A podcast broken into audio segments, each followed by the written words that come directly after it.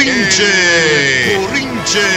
Ahora, de lunes a viernes en Radio Melodía. Melodía. Escúchelo a la una de la tarde. El Currinche, el polígrafo del pueblo, todos los días a la una de la tarde, aquí en Radio Melodía, la que manda en sintonía.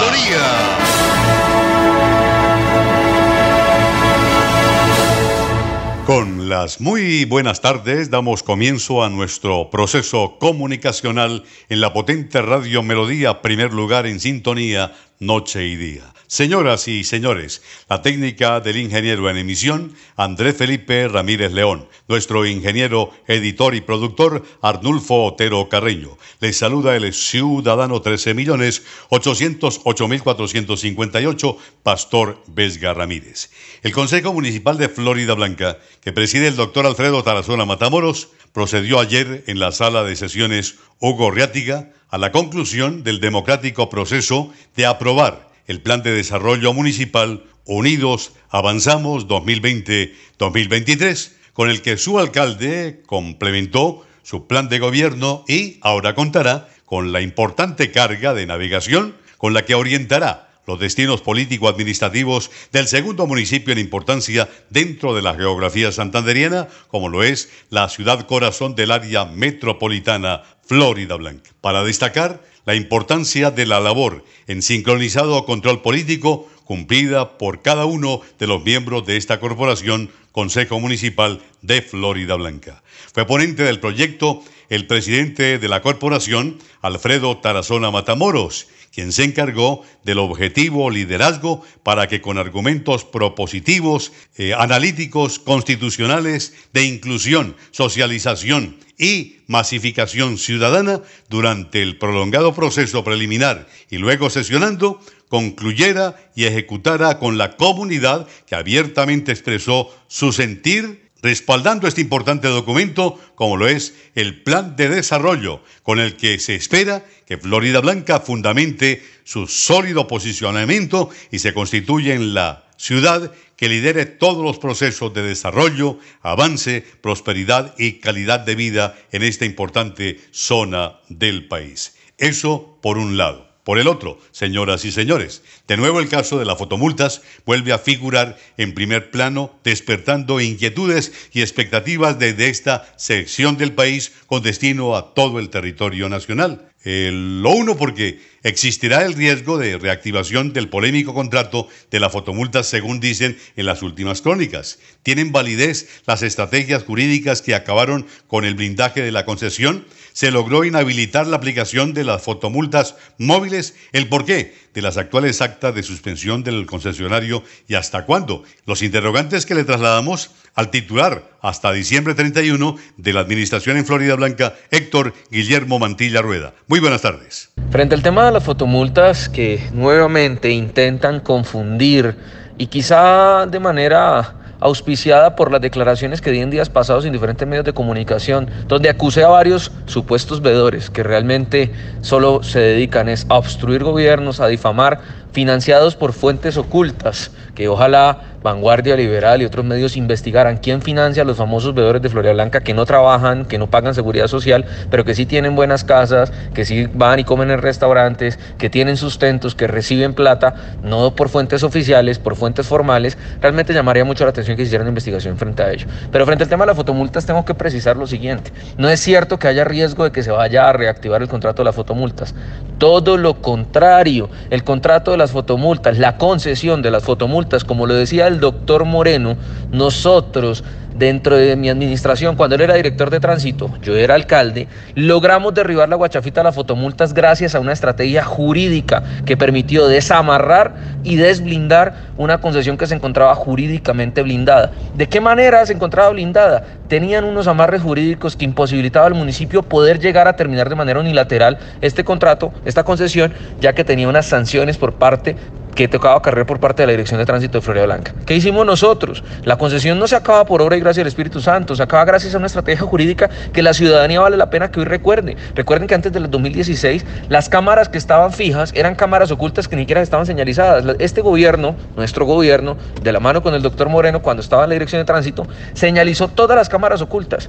Eso de inmediato generó que el flujo financiero del concesionario redujera su participación porque la gente ya empezaba a ver dónde estaban las cámaras y se empezó a reducir el número de infracciones que se ponían. En segunda medida, recuerden que fue, este, fue el gobierno de Héctor Mantilla el que inhabilitó la aplicación de las fotomultas móviles, es decir, inmovilizamos el carro de las fotomultas para que no pusiera una sola fotomulta más. El carro de las fotomultas imponía cerca del 75 al 80% de las fotomultas que cobraba este concesionario, que se ganaba más del 70% de cada infracción de tránsito. Y adicional a ello, el golpe final fue cuando entramos a imponer la obligación de que los agentes de tránsito tenían que acompañar presencialmente cada imposición de cada fotocomparendo. De esa manera le redujimos el flujo financiero y llevamos a asfixiar al concesionario. Y en esa asfixia se logró precisamente de manera bilateral no solo ir a la Procuraduría, sino hacer una actuación jurídica para, de común acuerdo, acabar la imposición de nuevas fotomultas, que los sistemas no funcionaran, pero esto es tan solo un pedazo del objeto contractual de la concesión. Para poder liquidar 100% una concesión se requiere agotar el 100% del objeto y dentro del acuerdo que se hizo en nuestra administración, que ha venido siendo refrendado a través de las actas de suspensión, se dejó en claro y se deja siempre en claro que no se va a reactivar las cámaras de las fotomultas, pero que queda vivo por los próximos tres años, es decir, después del 2018, el cobro coactivo y el cobro de las fotomultas que se hayan puestos antes de 2018, como también queda viva la opción de que los ciudadanos se acerquen y las impugnen.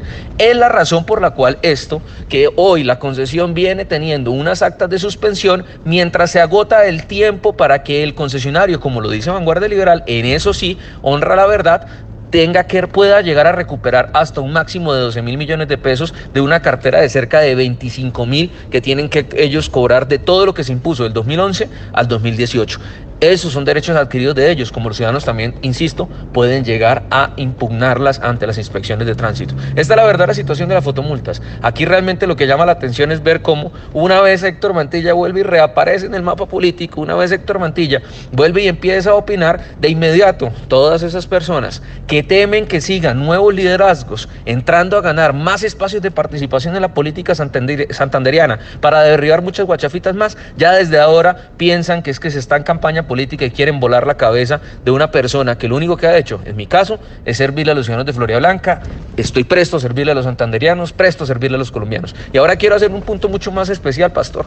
Me acusan a mí entonces en este momento de que las fotomultas no se pueden acabar en Florida Blanca y que no se ha hecho una cruzada real contra las fotomultas. Hombre, no se ha puesto una sola fotomulta desde 2018. Pero adicional, queridos amigos, quiero también mencionarles que fui yo quien demandó a nivel nacional la ley que tenía la responsabilidad solidaria solidaria entre el dueño del vehículo y el conductor frente a las infracciones de las fotomultas. Lo demandé ante quién? Ante la Corte Constitucional. Y gracias a mi demanda impuesta en el 2018 por el caso de Floria Blanca, la sentencia C038 del 2020 declaró inconstitucional la responsabilidad solidaria entre el conductor y propietario del vehículo. Y además le dijo a todas las fotomultas del país, a todos los concesionarios, tienen que cumplir una serie de requisitos que a hoy en el país solamente están cumpliendo unas cámaras de Santa Marta, unas cámaras de Bogotá.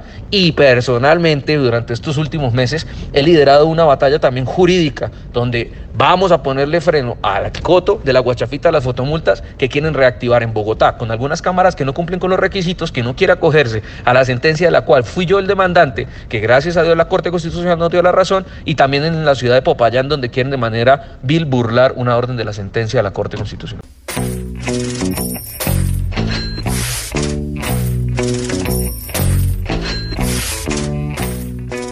Saludo les habla Santiago de la Cosa. Con la falacia de que tenemos que cuidar a nuestros abuelitos, se está institucionalizando una forma de discriminación disfrazada similar a la que están sufriendo algunos médicos y enfermeras por el hecho de llevar una bata azul o blanca. Varios profesionales de la salud han escrito últimamente señalando el riesgo de confinar indefinidamente a los ancianos, su riesgo o posibilidad de generarles otros problemas serios como los mentales o los causados por falta de actividad física.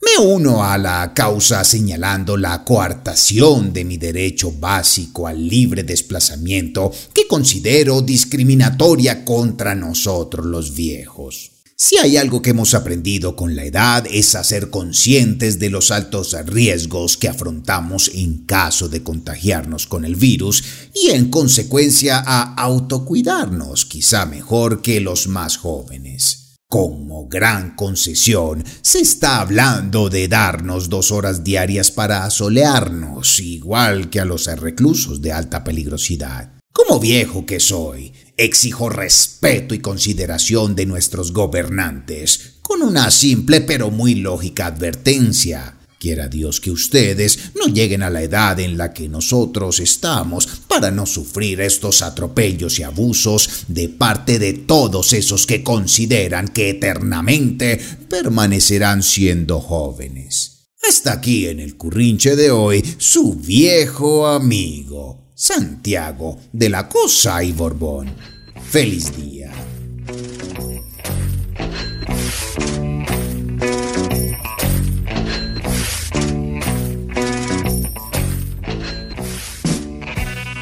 A quien no hace caso, se le da su currinchazo. Sin autoridad, seguiremos encerrados hasta el día de San Blando, que no tiene cuándo. Señor gobernador y señores alcaldes, ¿qué han pensado hacer con sus municipios y el departamento? Si bien el virus del COVID-19 apenas se insinúa en mínimas proporciones, esto ha sido porque todos en Santander estamos acatando las políticas y directrices implantadas al punto de ser una de las regiones con los índices de afección más bajos del país.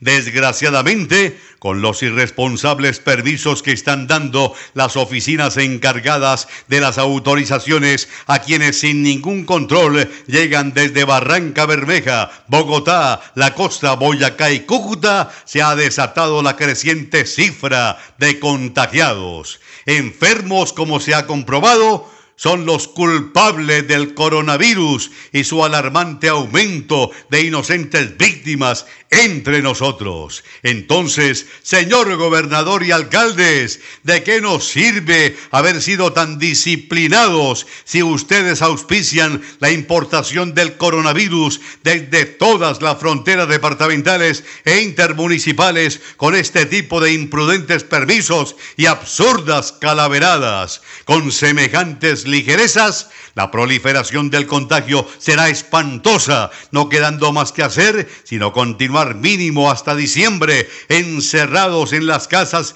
y apartamentos simplemente porque ustedes no han sido capaces de ejercer la verdadera autoridad dejando los compadrazgos y amiguismos con los temerarios otorgamientos de esos permisos a los tales fulanos. Por Dios, así no se hace. El departamento y todas las municipalidades están por encima de todos esos a quienes como fundaciones y demás les han facilitado esas autorizaciones. Señor gobernador, señores alcaldes, seamos serios, por favor. Es una súplica departamental para reactivar nuestra economía, pero si seguimos en ese proceso de alaraca y rebujiña, que cualquier perico de los palotes llegue y nos contagie, ya que aquí no hay nada que hacer, apague vámonos,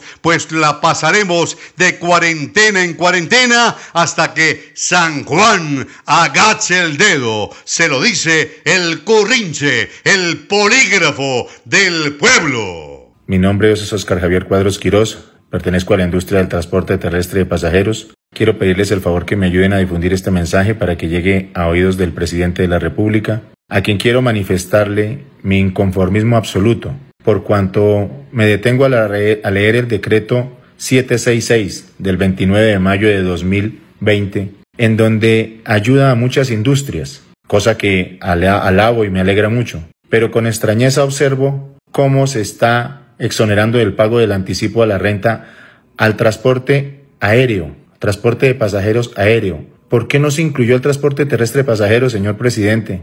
Tiene más peso 10 ricos en el país que cerca de 100.000 propietarios de vehículos de transporte terrestre de pasajeros. Tiene más peso una industria que genera el 10% de empleos que genera el transporte terrestre de pasajeros, señor presidente. 550.000 empleos directos, otro tanto de empleos indirectos. ¿Y usted beneficia con exoneración de renta al transporte aéreo? Señor presidente, en calidad de propietario del vehículo, le quiero decir que esas medidas que benefician a los ricos y no benefician a los pobres en nada ayudan a la equidad en el, en el país. La próxima presidente que usted emita algo que beneficie al transporte aéreo y no beneficie al transporte terrestre, dispondré de mi vehículo y lo pondré en la Plaza de Bolívar, frente a la Casa de Nariño, porque no es justo que no se nos ayude en este momento y sí se tomen decisiones que favorecen a los más ricos del país. Invito a todos los transportadores a que de manera concienzuda, tranquila, analicemos estas, estas determinaciones que están tomando del orden nacional y que de alguna manera nos acompañemos y nos respaldemos en caso de que nosotros no recibamos la ayuda en equidad como la está recibiendo el transporte aéreo. No es justo, señor presidente. Quiero decirle que esperamos su ayuda y que seamos incluidos dentro de este decreto lo más pronto posible, no solo a las empresas del transporte terrestre de pasajeros, sino a los transportadores, a las personas naturales que tenemos vehículos en el transporte terrestre de pasajeros y que necesitamos de su ayuda y de su colaboración. Muchas gracias. La radio es vida. La radio es optimismo y esperanza. La radio fue primero. La radio fue ayer, es hoy y será mañana. La radio, tu compañía de siempre. Somos la radio, somos la radio. Y hoy, como siempre, entramos en tu casa porque somos parte de tu familia en esta lucha por la vida. Con Radio Melodía y el Currinche, quédate en casa.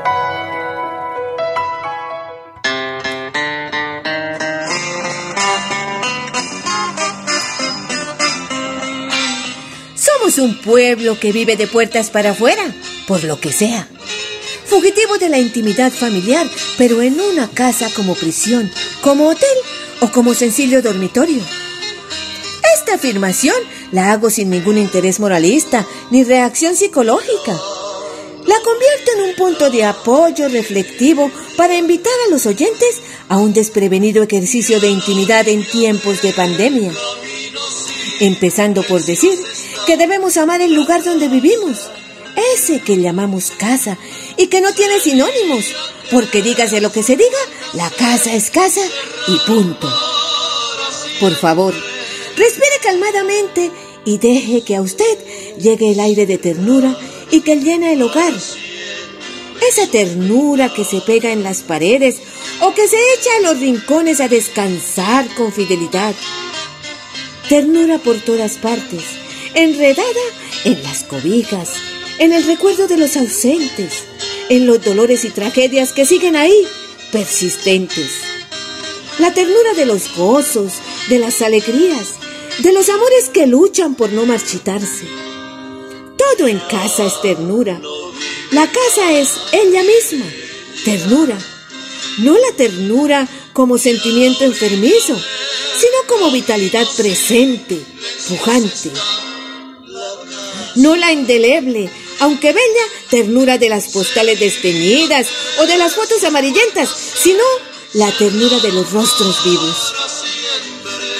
Tal vez para muchos esta vivencia de hogar, de familia reunida, deje en el alma el sabor sólobre de los desencantos.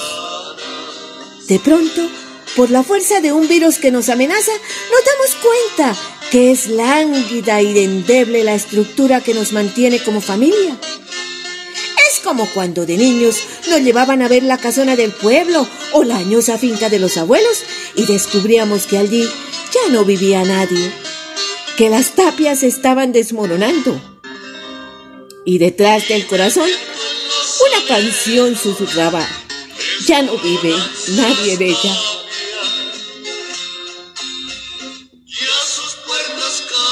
Aislamiento, encerramiento, esta es mi casa. Y está vivo. Aquí amo. Aquí lloro. Aquí como. Aquí duermo. Aquí leo, aquí grito, aquí río y aquí canto. Y aquí he de morir, seguramente. Fatigado de este viaje de la vida. He pasado por las puertas de la estancia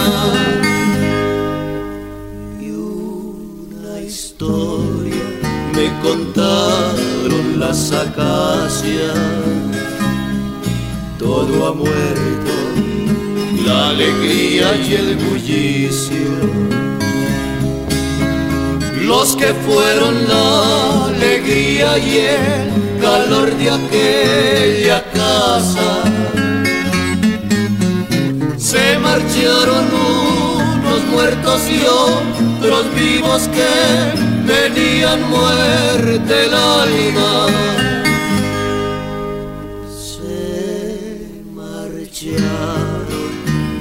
Siempre de la casa.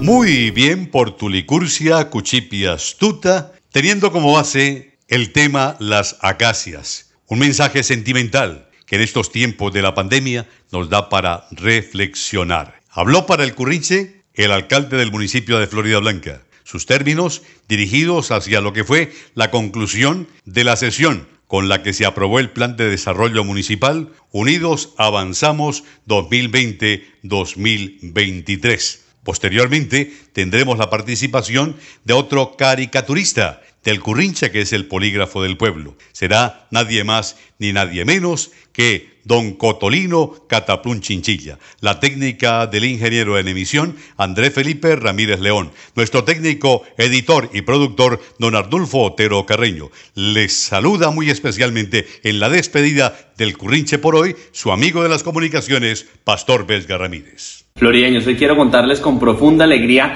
que el día de ayer domingo en sesión plenaria extraordinaria del Consejo de Florida Blanca fue aprobado nuestro plan de desarrollo para la vigencia 2020-2023. Florida Blanca, unidos avanzamos, un plan de desarrollo con 417 metas enfocadas a mejorar la situación y el desarrollo de nuestro municipio. Recordemos que estamos pasando por una crisis en materia de salud, pero también en materia socioeconómica. Y por eso nuestro plan de desarrollo también se enfocó a superar todas las problemáticas que se han derivado y las que se deriven del COVID-19. Este plan de desarrollo es para los barrios, para nuestra gente, para el tejido social. Hemos tenido que sacrificar cemento por invertírselo a obras sociales que son fundamentales hoy en nuestro municipio. El vivo vive del bobo y el bobo de papá y mamá. El vivo vive del bobo y el bobo de papá y mamá. Llevan la cartera afuera con plata hasta la cartera. Sí, buenas, buenas, aquí Cotolino, Cataplún Chinchilla para el Currinche. Oiga, en relación a las notas sobre el deber de cuidarlos, me surgió la siguiente pregunta, ¿no? ¿Por qué adultos mayores, abuelos o abuelitos para referirse a las personas de edad avanzada que pueden identificarse con una sola castiza y precisa palabra como viejos, ancianos o longevos? Recalco, es que hay adultos menores.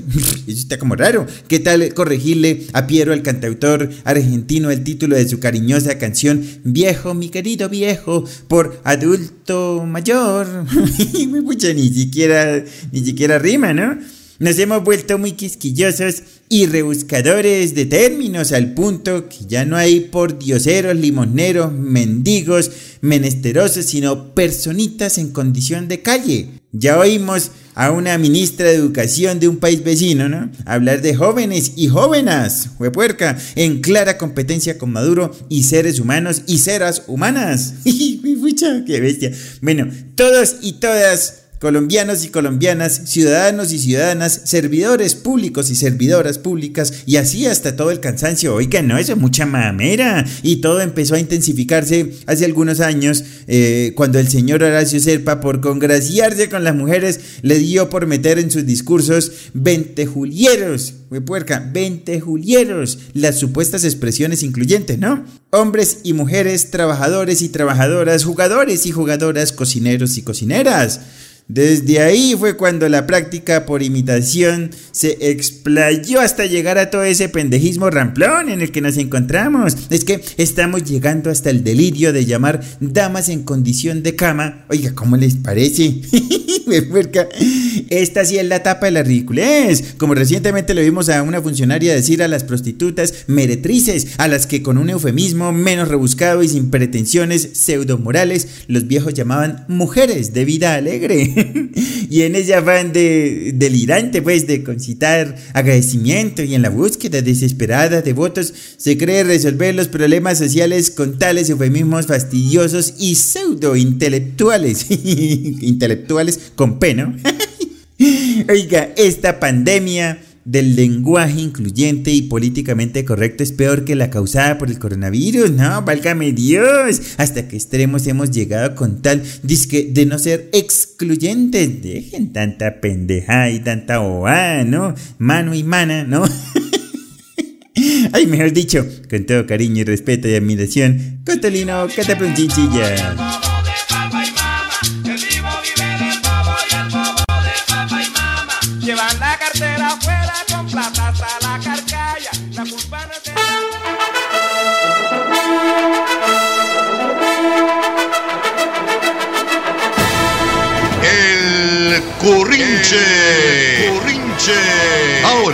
De lunes a viernes en Radio Melodía. Melodía. Escúchelo a la una de la tarde. El Currinche, el polígrafo del pueblo, todos los días a la una de la tarde, aquí en Radio Melodía, la que manda en sintonía. sintonía.